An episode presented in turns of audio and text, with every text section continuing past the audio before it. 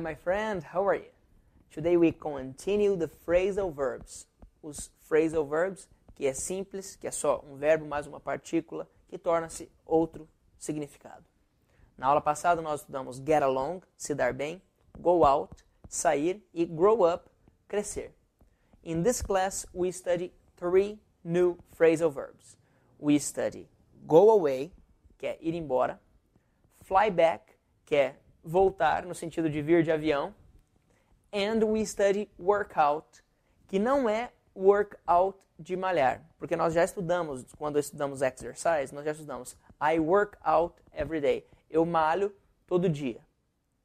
Não, in this case, in this phrasal verb, work out é de funcionar, de dar certo. For example, I went away to United States, but things didn't work out. Vejam esse exemplo. I went away, eu fui embora para os United States, para os Estados Unidos. I went away to United States, but things didn't work out. Mas as coisas não funcionaram. Didn't, que é para passado, didn't work out. Não funcionaram. Então, é, example with work out. Work out, funcionar. If you don't work hard, things don't work out.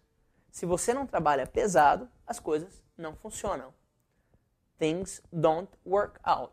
As coisas não funcionam.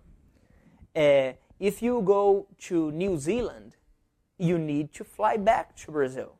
Se você vai para Nova Zelândia, você precisa voar de volta para o Brasil. You need to fly back to Brazil. Você precisa voltar de é, voar de volta para o Brasil. É, for example, se você chega para a pessoa que você mora, ou para sua mother, father, or friend, or husband, wife, marido, esposa, quem seja, I'm going away. Estou indo embora. I need to go away. Eu preciso ir embora. Provavelmente a pessoa vai falar, no, come on, stay here.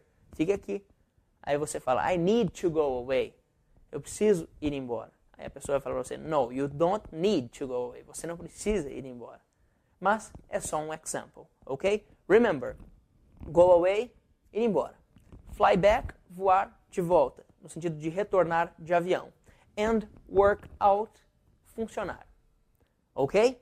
Thank you very much. I'm Felipe Gibi. See you next time.